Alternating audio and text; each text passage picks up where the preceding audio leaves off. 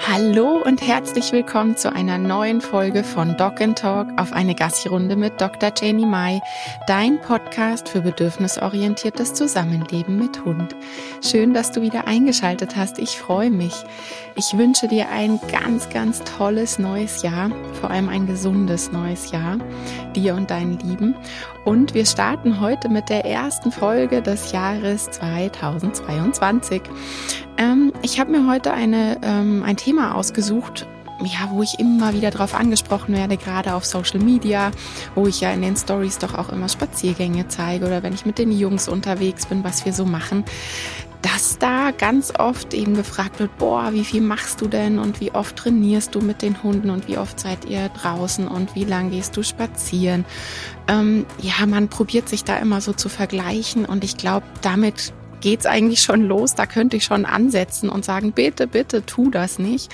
Vergleiche helfen echt weder dir noch deinem Hund. Und ähm, es ist auch immer ganz schwierig, finde ich, wenn man meinen Schritt drei mit deinem Schritt drei vergleicht. Also hm, es kann total gut sein, dass mein Schritt drei dein Schritt 30 ist oder dein Schritt zwei Schritt 100 von jemand anderem. Also wir wissen ja nie, wo ist der Startpunkt von dem jeweiligen Hund-Mensch-Team. Und wenn man den Startpunkt nicht kennt, ist es natürlich super schwierig, auch ähm, irgendwie überhaupt einen Vergleichansatzpunkt zu finden. Und dann kommt natürlich noch hinzu, dass jedes Leben extrem individuell ist. Wir sind Individuen unsere Hunde genauso und dementsprechend ist dieses gesamte Ding einfach so, so individuell, dass es meines Erachtens zu überhaupt keinem Vergleich kommen sollte. Das ist mal so das Erste. Aber natürlich, ich verstehe das total, dass man so ein bisschen Anhaltspunkte haben möchte. Wie ist denn das? Wie viel sollte ich denn machen? Hm, hier nochmal ganz kurz der Verweis. Ich habe eine Podcast-Folge letztes Jahr aufgenommen mit dem Thema, wie viel Spaziergang braucht der Hund. Ich denke, das ist eine ganz, eine ganz gute Grundlage für diese Folge auch, wenn du dir die nochmal anhörst.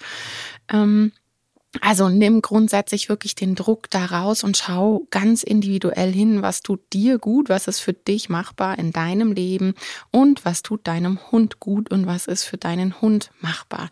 Weil es ja auch einfach auf die Wohnsituation, auf die Reize, das kommt auf so, so viele Dinge an. Und ähm, ja, von daher wirklich dieser Tipp, nicht vergleichen, sondern spür da rein, was für dich und deinen Hund und für euch und euer Leben passend ist. Also grundsätzlich ist es bei uns so, dass der Alltag viel, viel unspektakulärer aussieht, als viele glauben. Also ich mache mit meinen Hunden, gerade wenn man jetzt so dieses klassische Hüte-Hund-Schublädchen zücken möchte, da mache ich mit meinen Hunden echt extrem wenig, würde man jetzt so von außen sagen. Ähm, ich sehe einfach jeden Spaziergang im Grunde genommen als kleine Trainingseinheit. Das ist auch ein Tipp, den ich an all meine Kunden weitergebe und den man in meinen Kursen bekommt, dass man sich Karteikarten bastelt mit den Dingen, die für dich gerade Baustelle sind. Und dann ziehst du eine der Karteikarten und darum kümmerst du dich auf den Spaziergang und nicht um hundert verschiedene Sachen. Und dann fällt dir da ein und dann hast du dort gesehen und würdest gern daran trainieren und dann hast du da eine Idee aufgeschnappt da kommt wirklich so ein Eintopf gemischtes bei raus und das tut keinem gut. Man sollte da dann einfach an einem Punkt dranbleiben und so mache ich das. Also unsere Spaziergänge sind im Grunde genommen wirklich ein, ich habe da eine Sache im Kopf, heute mache ich zum Beispiel Tricktraining. Immer wenn die zu mir kommen, wenn die eben ganz selbstwirksam sagen, ich habe gerade keinen Bock auf die Umwelt oder die Umwelt nicht reizend ist, dann ähm, kommen die und, und signalisieren, sie möchten mit mir was machen. Und dann habe ich manchmal im Kopf, heute machen wir Tricktraining und dann mache ich Tricks. An anderen Spaziergängen habe ich im Kopf, wir machen eine Verlorensuche auf der Rückspur oder ich habe die Mini-Dummies dabei oder ich habe manchmal die kleinen Dosen mit einem speziellen Geruch dabei und wir machen Geruchsanzeige. Ich mache das aber niemals alles bunt gemischt und ich mache das auch nicht jeden Tag oder beziehungsweise auf jedem Spaziergang. Also das vielleicht schon mal so als Wichtigkeit, dass man sich wirklich einen Fokus setzt und dann sagt, Mensch, mal wenn mein Hund signalisiert, er hätte gerne irgendwie Beschäftigung oder würde was mit mir gerne zusammen machen, dann mache ich heute das und das und lege darauf den Fokus und dementsprechend dementsprechend packe ich dann auch meine Gassi-Tasche. Ähm, manchmal habe ich auch einfach ganz klar den Fokus, ich mache heute nur so Futterspielchen, ich habe heute keine Lust mit den Hunden was zu machen, mein Kopf ist dafür zu matschig, dass ich mir dann auch noch überlege, welche Tricks ich mache oder so und dann nehme ich verschiedene Futtersachen mit und mache denen dann Futtersuchen ähm, ja, mit den verschiedensten Sachen kann man ja wirklich ganz, ganz tolle Futterspielchen machen, gerade so in Waldnähe mit den Bäumen und allem drum und dran. Ähm, also das mache ich wirklich auch extrem abhängig davon, so wie meine Tagesform ist sozusagen, ob ich ähm, Lust darauf habe. Und da komme ich eben zum nächsten. Ich bin zu mir da viel authentischer und fairer. Ähm, das heißt, wenn ich merke, Mensch, der Tag war so anstrengend und ja, bei mir ist das ja auch so, wenn ich dann ähm, viele Einzelstunden gegeben habe, dann habe ich manchmal so das Gefühl, dass mein ganzes Hundegehirn fertig geredet ist an dem Tag und dann bin ich überhaupt nicht mehr in der Lage, mir da noch groß was zu überlegen, was ich mit meinen Hunden mache und welche Übungen und wie ich das aufbaue. Und da war ich früher auch in einem ganz anderen Druck, dass ich dann dachte, boah, aber du musst doch und gerade bei den Hunden und das mache ich nicht mehr. Das tut uns allen nicht gut. Ähm, ich habe wirklich auch Tage, wo ich einfach nur Spielsachen einpacke und gehe hinten auf die große Wiese, lass die da ihr Ding schieben und wenn die kommen, spielen wir und dann kriegen sie danach Futter, um sie wieder runterzuholen von der Erregung und dann ziehen die wieder ihrer Wege und schieben ihr Ding. Und ähm, da gehe ich auch gar nicht groß spazieren. Also auch das gehört bei uns absolut ganz normal so zur Woche dazu, dass ich eben wirklich auch auf meine Ressourcen schaue. Und da komme ich zum nächsten. Bei mir ist es manchmal so, dass ich in der Früh, je nachdem wie hm, schlecht die Nacht mit dem Kleinkind war, dann bin ich manchmal in der Früh auch schon so schlapp, obwohl man denkt, ja gerade aufgestanden, dass ich manchmal auch gar keine Lust habe, direkt rauszugehen, sondern ich brauche dann erstmal Zeit für mich. Und da haben wir etabliert, dass dann äh, mein Mann erstmal mit den Hunden eine Runde geht und ähm, bei ihm ist es wirklich so, das ist ein reines ähm, Hobby, Freizeit, Spaziergängchen für die Jungs. Also der macht mit den Jungs keine Übungen. Das war von Anfang an klar. Das ist auch so abgesprochen. Ähm, ich wollte das am Anfang auch gar nicht. Das sollte komplett meins sein. Ich wollte nicht, dass da jemand in meine Trainingswege reinpfuscht. Und ähm, er mag das auch gar nicht. Und mittlerweile ist das eben auch ganz toll. Das ist auch für die Hunde eine schöne Sache, weil sie da auch wirklich wissen, ich brauche da jetzt nicht andoggen und fragen, ey, machen wir was, weil sie einfach wissen, der macht nichts und dementsprechend mehr haben sie Hobbyzeit draußen. Und ähm, also das ist, ist was, was ich eben etabliert habe über die Zeit, dieses in der Früh, dass ich dann auch die Ruhe habe, mich auch erstmal um mich zu kümmern und vielleicht auch um Arbeitssachen, die mir im Kopf rumspuken, die ich dann erstmal weghaben möchte oder mich eben auch ums Kind kümmern und dabei diese Ruhe zu haben, hey, die Jungs hatten jetzt erstmal schon mal alle Bedürfnisse, die sind jetzt nicht auf Platz eins und, und ähm, ja, spuken mir da ganz vorne im Kopf herum mit schlechtem Gewissen.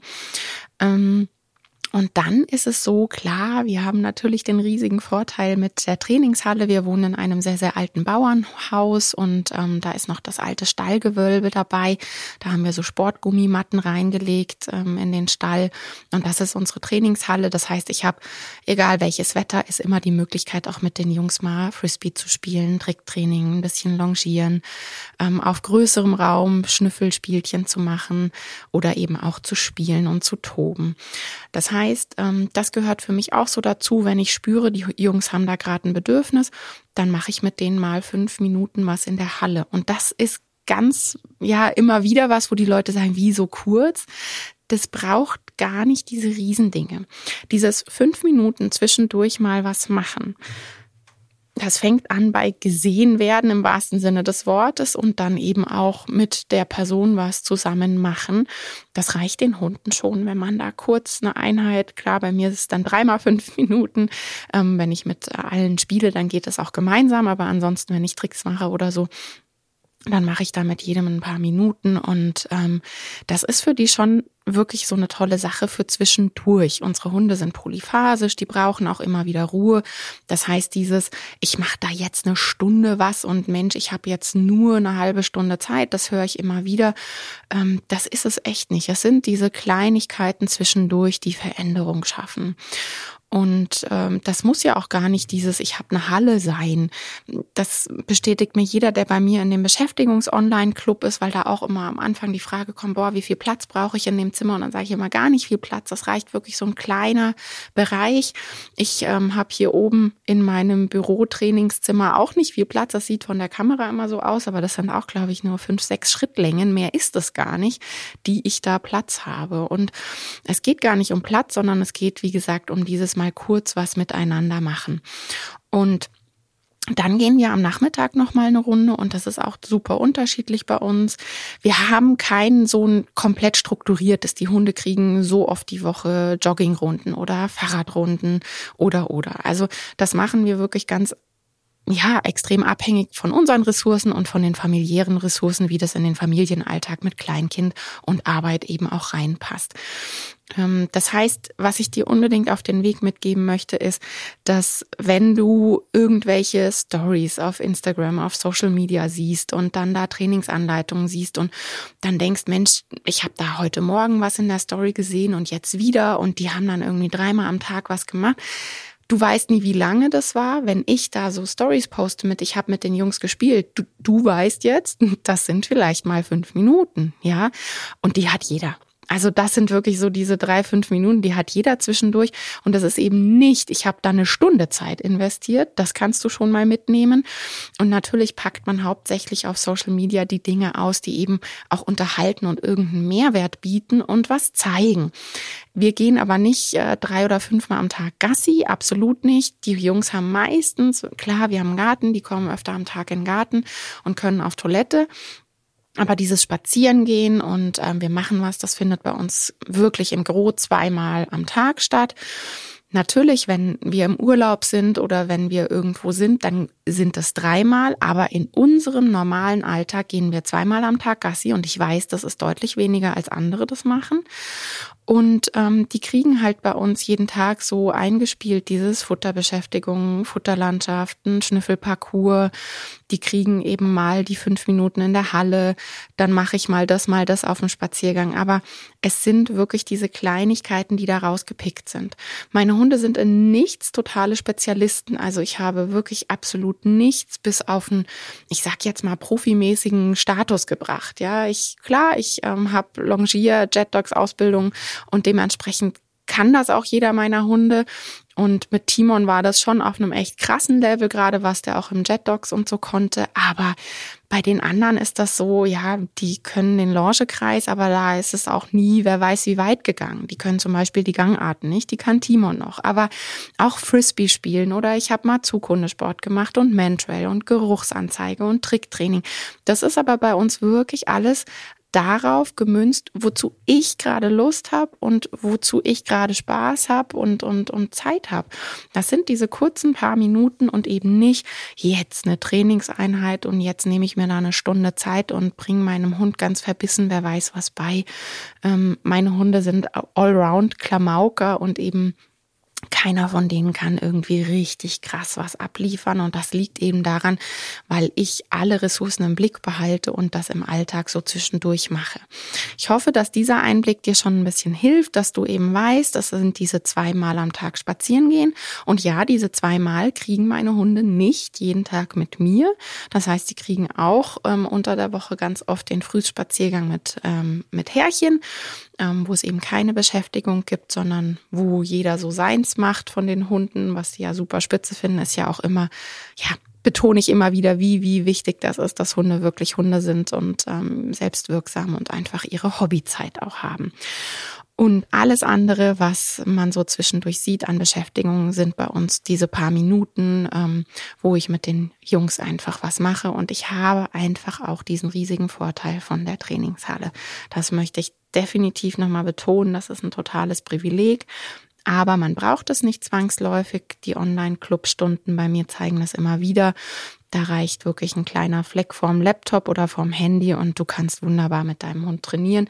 Das kommt bei meinen Hunden eben noch dazu, dass ich ja Freitagabend zwei Online-Clubs und Samstagvormittag den einen habe.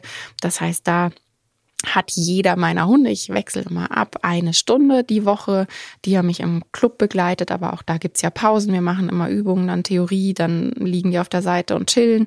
Und dann machen wir wieder ein paar Minuten ein paar Übungen. Und das ist eigentlich auch was, was ähm, ich ganz wichtig finde zu mitnehmen. Es ist nicht dieses, wie lange ich was mache, sondern wirklich dieses, der Hund hat zwischendurch immer wieder Zeit, auch zu chillen. Und dann mache ich wieder eine kleine Übung. Also ähm, das so eine Stunde am Stück, das ist echt nichts, was sein muss. Noch eine Geschichte, die ich heute ansprechen möchte. Und zwar die Baustellen meiner Hunde. Also wer mir schon länger auf Social Media folgt, weiß, dass ich super gut über mich selber lachen kann, über uns. Das heißt, ich zeige auch immer wieder Outtakes, wenn ich mal ein Video drehen wollte. Und ich kann ähm, dir wirklich versprechen, egal wo, auch für meine Selbstlernkurse, da gibt's bei jedem Videoding gibt es ein Outtake, immer wieder. Ich habe keine Roboterhunde und ähm, ja, ich sehe da nichts verbissen und ich weiß einfach, wenn da irgendwas super toll Interessantes ist, dann habe ich auch ganz normale Hunde, die die Nase zur Seite drehen und da mal kurz checken, anstatt sofort binnen einer Sekunde auf mich zu reagieren. Ähm, das heißt, dieses Vergleichen mit mir und meinen Hunden ist ja schon deshalb ganz unfair, weil ich einfach ganz andere Voraussetzungen habe, was Körpersprache, Lesen, Timing, Trainingswissen und vor allem ja auch diesen Trainingsaufbau, dieses kleinschrittige in die höchsten Erregungslagen, in die hohen Schwierigkeitsstufen. Das braucht auch theoretisches Wissen. Das heißt, da habe ich ganz andere Voraussetzungen, die solltest du auch an dich gar nicht stellen. Und ähm, es ist ganz sicher nicht so, dass meine Hunde alles in Perfektion können. Das habe ich jetzt auch schon mehrfach betont. Und ähm, dass man sich da verstecken muss und oh Gott, was können die Hunde alles und so weiter und so fort. Ja, es gibt Sachen, wobei Mehrzahl überhaupt nicht stimmt. Es gibt genau eine Sache, die ich in die aller, allerhöchsten Schwierigkeits- und Erregungsstufen ähm, kleinschrittig gebracht habe. Und das ist unser Stoppsignal, ähm, das wirklich so eine Sicherheit ist im Sinne von, die können wirklich immer überall auch im Freilauf sein. Und auch da bitte schau mal bei mir Social Media äh, in die Stories auf Instagram. Ich verheimliche absolut nicht, dass wenn wir alle zusammen unterwegs sind oder wenn ich mit Kleinkind unterwegs bin und ähm, bei uns ist hinten im Wald so ein kleines Stück, das laufen wir parallel zur Landstraße. Da halte ich ganz oft die Schleppleine von Muffin in der Hand, wenn wir da alle zusammengehen, weil ich weder von ihm noch von mir verlangen möchte, dass ich da sekundenschnell mein Stoppsignal hervorbringe. Ähm, und ich habe mir definitiv geschworen, dass ich niemals nebendran stehe, wenn mein Hund ähm, auf der Landstraße überfahren wird. Das heißt, auch da bin ich einfach ehrlich mir und den Ressourcen und dem Hund gegenüber und sage immer, will ich, dass das robotermäßig läuft? Nö, das will ich weder von mir noch von ihm. Das heißt, da laufe ich drei Minuten mit Schleppleine in der Hand und danach ist die Schleppleine wieder ab. Also selbst wenn man ein Signal bis in die höchsten Stufen gebracht hat, solltest du da auch wieder gucken, wo verlangt man da wirklich auch Unmenschliches von dem Mensch und Unhundliches äh, von dem Hund. Das sollte überhaupt nicht in dieses absolute Robotermäßige gehen. Also all meine Hunde haben Baustellen, haben Baustellen gehabt und die mag ich heute noch mal so ein bisschen ansprechen. Meine Hunde sind eben nicht perfekt und ich wahrlich auch nicht. Ähm, Brauche ich aber auch nicht. Ich brauche keine Perfektion. Ich bin's nicht und ich verlange es auch nicht von meinen Hunden. Also, die Baustellen von Timon. Timon ist mein Ältester, der ist zwölf. Ähm, der kleine Psycho, wie er liebevoll genannt wird.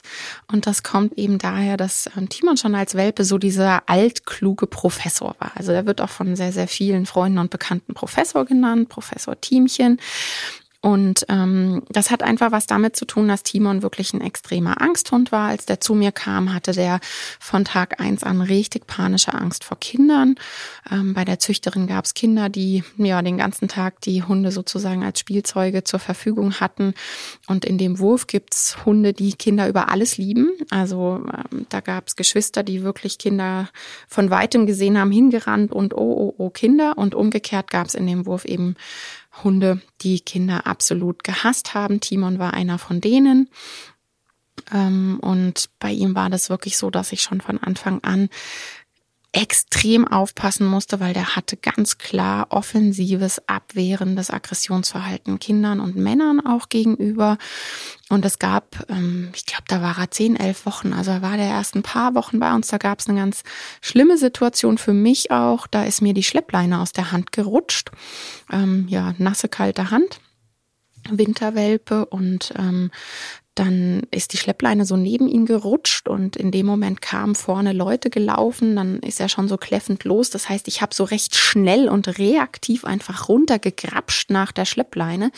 Und er hat nur diese Bewegung im Augenwinkel gesehen und hat mir voll in die Hand gebissen, aber so richtig mit Biss und Gegenbiss in die Hand getackert Und an dem Tag wusste ich dann schon mal, was ich mit was ich da zu tun habe, weil ähm, wirklich, wenn mit ganz klarem Abwehrverhalten ein Welpe da kommt, ja, das ist Psycho und so viel zu. Ich habe keine Baustellen gehabt und meine Hunde sind so perfekt, weil ich immer wieder auch höre, oh, ich hätte gerne einen Hund, der ist wie Timon. Ja, der läuft überall ohne Leine rum. Der ist mein Schatten, der läuft immer neben mir, was aber für ihn ja auch nicht so prickelnd ist, weil er wirklich Schwierigkeiten hat, mit ins Hobby zu kommen und einfach Hund zu sein. Und das sieht man dann immer ganz oft nicht, wenn man nur so sieht, ein Hund, der einen immer anhimmelt und immer da ist. Der hat seine Stressoren und probiert einfach ähm, das alles auszublenden in so einem ganz klaren auf mich fokussiert sein. Und das war echt eine harte Zeit, weil A hatte ich mir Timon damals so gewünscht, als man hat ja immer so Vorstellungen. Gell? Ich hatte die Vorstellung, eben in die Rettungshundearbeit zu gehen und das war absolut nicht möglich mit einem Hund, der panische Angst vor Menschen hat. Ja, wir haben daran ähm, trainiert, gearbeitet und ähm, natürlich ist Timon super gut Maulkorb trainiert, wie du dir vorstellen kannst und ja, es gibt mittlerweile mit Timon eben keine Probleme mehr in unserem Alltag, den wir geschaffen haben. Und natürlich müssen wir auch mit unserem Kind aufpassen und das alles managen mit Trennungszeiten und auch wirklich mit Trennungen, die für alle Beteiligten passend sind, weil das wäre für ihn zu viel, wenn er den ganzen Tag mit Kind direkt konfrontiert ist. Aber das klappt super gut und er sucht auch Kontakt und die zwei sind sich echt ganz oft ganz nah und das ist richtig schön zu sehen. Aber da gab es große Baustellen, ähm, von wegen perfekter Hund, der immer neben einem läuft und so toll leinenführig ist und so gut abrufbar und so. Ja, klar, Timon hatte nie wirklich auch nur einen Hauch von Jagdtrieb oder Jagdlust. Ähm, der hat Angst vor allem, was nicht bei drei am Baum ist. Der würde niemals hinter einem Reh herrennen, da hätte er viel zu viel Angst vor. Ähm, das Einzige, was er gerne mal machen würde, ist dem Nachbarskater, der kam früher immer bei uns ins Haus und hat unsere eigene Katze verkloppt. Also da ähm, wenn ich da sagen würde, okay, lauf, das würde er, glaub, gerne machen, hinter dem mal herjagen. Aber ansonsten hatte ich mit dem wirklich nie Probleme, was Jagdverhalten und so weiter anbelangt. Und dadurch, dass er eben die Umwelt super gerne ausschaltet, weil er von Anfang an positiv trainiert wurde, ist für ihn natürlich auch Tricktraining und das mit mir arbeiten so ein absoluter ähm, ja Strohhalm im Alltag, sage ich mal. Dieses ich sehe nichts, ich sehe nichts, ich habe nur Augen für dich und äh, was machen wir, was machen wir, weil ihm das natürlich auch Spaß macht die Baustellen von Muffin. Muffin ist ein Jagdschwein. Ähm, das war ganz am Anfang noch gar nicht so klar. Wir haben weiter ja städtisch, städtischer gelebt als jetzt, was nicht schwierig ist, weil jetzt wohnen wir in der Einöde, aber wir haben einfach stadtnäher gewohnt mit mehr Straßen und so weiter und dementsprechend mit fast keinem Wild. Ähm, ich war mit dem joggen und ja, keine Ahnung, einmal im Jahr haben wir dann ein Reh irgendwie aufschrecken sehen, was dann da weggerannt ist. Das hat ihn aber nicht weiter interessiert. Und dann sind wir in die Einöde gezogen und ich weiß noch damals ähm, hatten die Nachbarn frei laufend ähm, Kaninchen im Garten, die hoppelten da dann so um, in der Straße, auf der Straße umher und in dem Garten, der eben nicht umzäunt ist. Und ich werde auch nie vergessen, wie ich aus dem Küchenfenster gucke und ein Reh vorm Küchenfenster steht, weil ähm, die Küche ist so ein bisschen niedriger. Das heißt, das Küchenfenster ist in Bodenhöhe draußen. Und dann stand so direkt ein Reh und hat in die Küche geguckt. Ähm, also man kann sich vorstellen, wie das hier bei uns in der Einöde ist. Der Jagddruck und dieser ganze, dieser ganze Reizdruck auf Muffin ist hier natürlich extrem. Ja, da kippt man das Fenster sozusagen und der hat Reh, Kaninchen, Hasen, Katzenduft, der hat hier alles. Äh, und das 24-7. Das heißt, er hatte hier auf einmal, dadurch, dass er das den ganzen Tag hat, aber sowas von Probleme, diese Reize zu filtern und zu ignorieren, dass ich am Anfang auch so völlig perplex war, dass der nicht mehr ansprechbar war, der hat kein Futter mehr genommen im Wald, der war wirklich richtig, richtig im Jagdtunnel versunken und ich bin dann zum Spazierengehen, um, um diesen, ähm, um diese ganze Frustrationslast auch zu minimieren, bin ich dann wieder zurückgefahren, da von dahin, ähm, wo wir weggezogen sind, um dort mit ihm spazieren zu gehen, weil es da einfach für ihn viel, viel leichter war. Und dann hatte ich echt eine Baustelle, aber sowas von. Und ähm, das war eine, eine lange Baustelle, einfach weil ich es nicht am Schirm hatte. Das heißt, ich hätte ja einfach schon von Welpenalter an, bevor der Jagdtrieb da voll ihm um die Ohren knallt, ähm, hätte ich ja schon das Stoppsignal auf die höchste Schwierigkeitsstufe trainieren können, zum Beispiel, so wie ich es mit Kenny gemacht habe und so wie ich es mittlerweile eben meinen Kunden auch beibringe. Aber hm, Marvin ist zehn Jahre. Vor zehn Jahren habe ich noch anders gearbeitet und noch in andere Richtungen gedacht. Und darum sage ich auch immer, jeder Hund ähm, bringt einen weiter und bringt einem ganz viele Dinge bei. Und so ist es beim Muffin eben alles, was mit Jagen zu tun hat. Das heißt, da war ich ganz schön am Arbeiten und auch mit Jagdersatzgeschichten. Das heißt, mit ihm habe ich viel Mentrail gemacht und ähm, viele Geruchsgeschichten. Ähm, was wir nach wie vor machen ist, wenn der Jäger uns mal braucht, dann kommen wir und machen eine Nachsuche oder im Mai, meistens wenn die erste Maat ist, dann gehen wir durch die Wiesen. Ähm, das sind Sachen, die Muffin super gerne macht. Ähm, Rehspuren hinterher schnuffeln. Auch das haben wir geübt und ähm, all das hat uns natürlich zu unserem Ziel weitergebracht, nämlich dass er im Freilauf sein kann. Das finde ich ganz wichtig. Und ja, ansonsten hatte ich mit Muffin tatsächlich keine ähm, Baustellen, weil der liebt jeden Zweibeiner und jeden Vierbeiner. Der hat nie Probleme gehabt mit Hunden oder Menschen oder sonst irgendwas. Aber ist auch der einzige aus meiner Gruppe.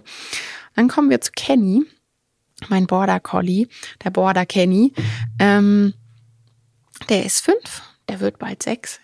Stimmt, die Zeit rennt. Ja, im Mai wird er schon sechs. Ähm, also Kenny ist bekannt dafür, dass er wirklich extrem extrem null Nervenstärke hat. Also wirklich null. Ähm, das war am Anfang wirklich echt heftig, weil ich kannte es bisher immer so, dass ich meine Welpen dann mitgenommen habe auf die großen Spaziergänge. Dann habe ich die in den Arm. Ich hatte meistens einen Rucksack oder eben eine große Jacke, wie auch immer. Ich habe dann die Welpen im Arm getragen, dann haben die in der Jacke geschlafen. Ähm, oder im Rucksack geschlafen. Zwischendurch haben sie von da oben aus ähm, Kino und Popcorn gemacht und wenn sie raus wollten, sind sie wieder ein paar Schritte mitgewatschelt. Das heißt, ich war irgendwie so gewohnt, dass die großen, die erwachsenen Hunde ihren ganz normalen Auslauf und ihre Beschäftigung bekommen und die Welpen eben bei mir gesichert zugucken. Und ähm, so habe ich das eben bei Timon und Muffin gemacht, als die Welpen waren. Und bei Kenny ging das überhaupt nicht. Bei Kenny war wirklich der in der Einöde. Also, ne, wir waren ja mit Kenny schon hier in der Einöde, aber selbst hier, wir sind einen Schritt vor die Tür gegangen und dem sind alle Nerven durch. Der ist immer sofort auf 280 gewesen. Null ansprechbar, der war dann Stressfresser. Alles gepickt, was um ihn war, Steine hochgepickt, ähm, ja, wirklich so dieses ganz klassische Stressfressen.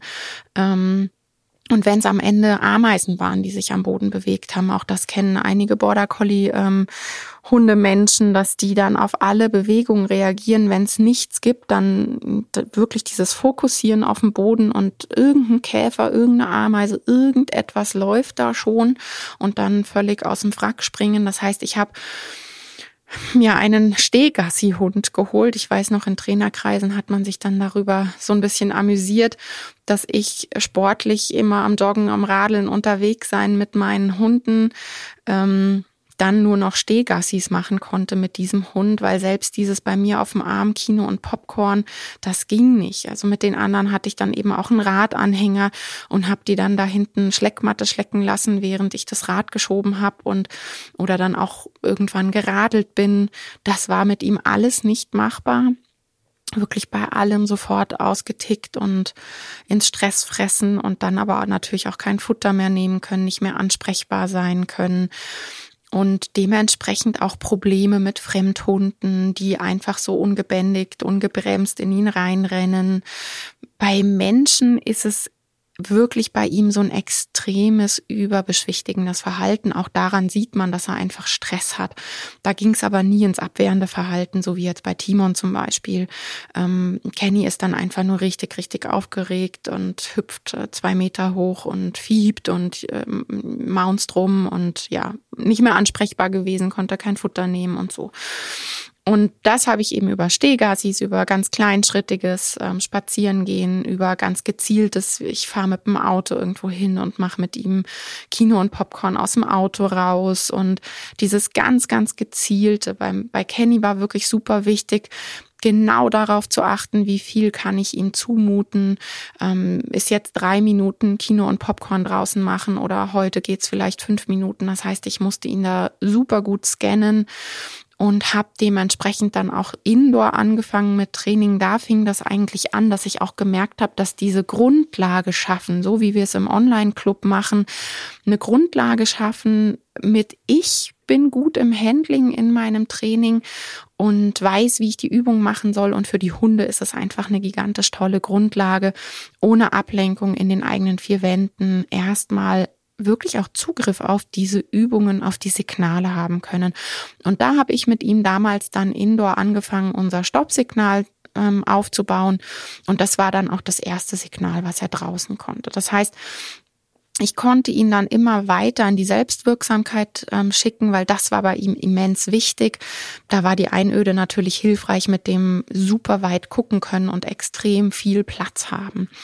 Und ich wusste aber dann über das schrittweise an der Schleppleine zum Schluss an der 20 Meter Schleppleine eingeübte Stopp, dass egal was kommt, ich kann ihn stoppen. Und da war für uns so dieser Ansatz. Ja, ich konnte ihn immer stoppen und gleichzeitig konnte er ganz viel Selbstwirksamkeit zeigen und ich konnte ihm dann auch mehr Vertrauen entgegenbringen, weil das so wichtig ist, dass man bei diesen Stressis und Schissern dann wirklich auch schaut, dass, dass die in den Bereich kommen von, ich traue mich jetzt ganz selbstwirksam Schritt eins, zwei, drei zu machen. Und das war bei uns hier natürlich super gut möglich, ihn da in die Selbstwirksamkeit zu bringen. Und mittlerweile ist er ja der aus meiner Gruppe, der wirklich den weitesten Radius haben kann. Ähm, auch das sieht man immer mal wieder in Videos, wenn er so Mause, Mausloch gucken. Er geht wirklich immer so über die Wiese und steht dann, macht Schiefkopf und lauscht und guckt in die Mauslöcher rein und macht da Mauskino. Und da hat er einen extremen Radius, ist wirklich weit weg von mir und ich brauche aber nur so ein mit der Zunge schnalzen und dann ist er bei mir und ich weiß wirklich, egal was ist. Also wir hatten bei ihm auch schon Situationen, dass er so ganz weit in die Wiese reingelaufen ist und dann ist vor ihm ein Hase hochgesprungen. Ich kann den stoppen. Dadurch, dass wir das kleinschrittig von klein auf in der Wohnung und dann Stück für Stück draußen geübt haben, der ist wirklich immer abrufbar, stoppbar.